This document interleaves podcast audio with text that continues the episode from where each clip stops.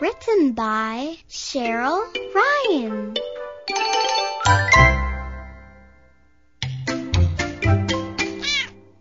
This is a kitten.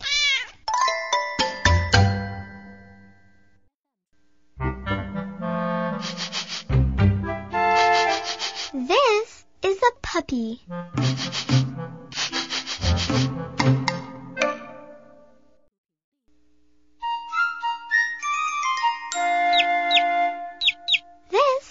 A chick.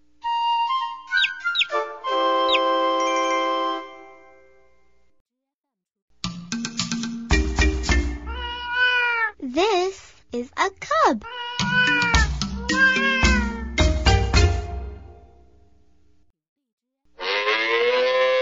This is a calf.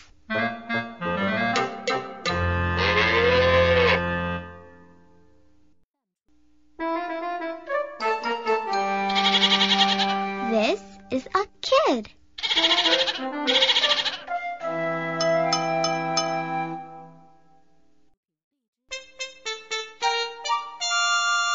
This is a lamb.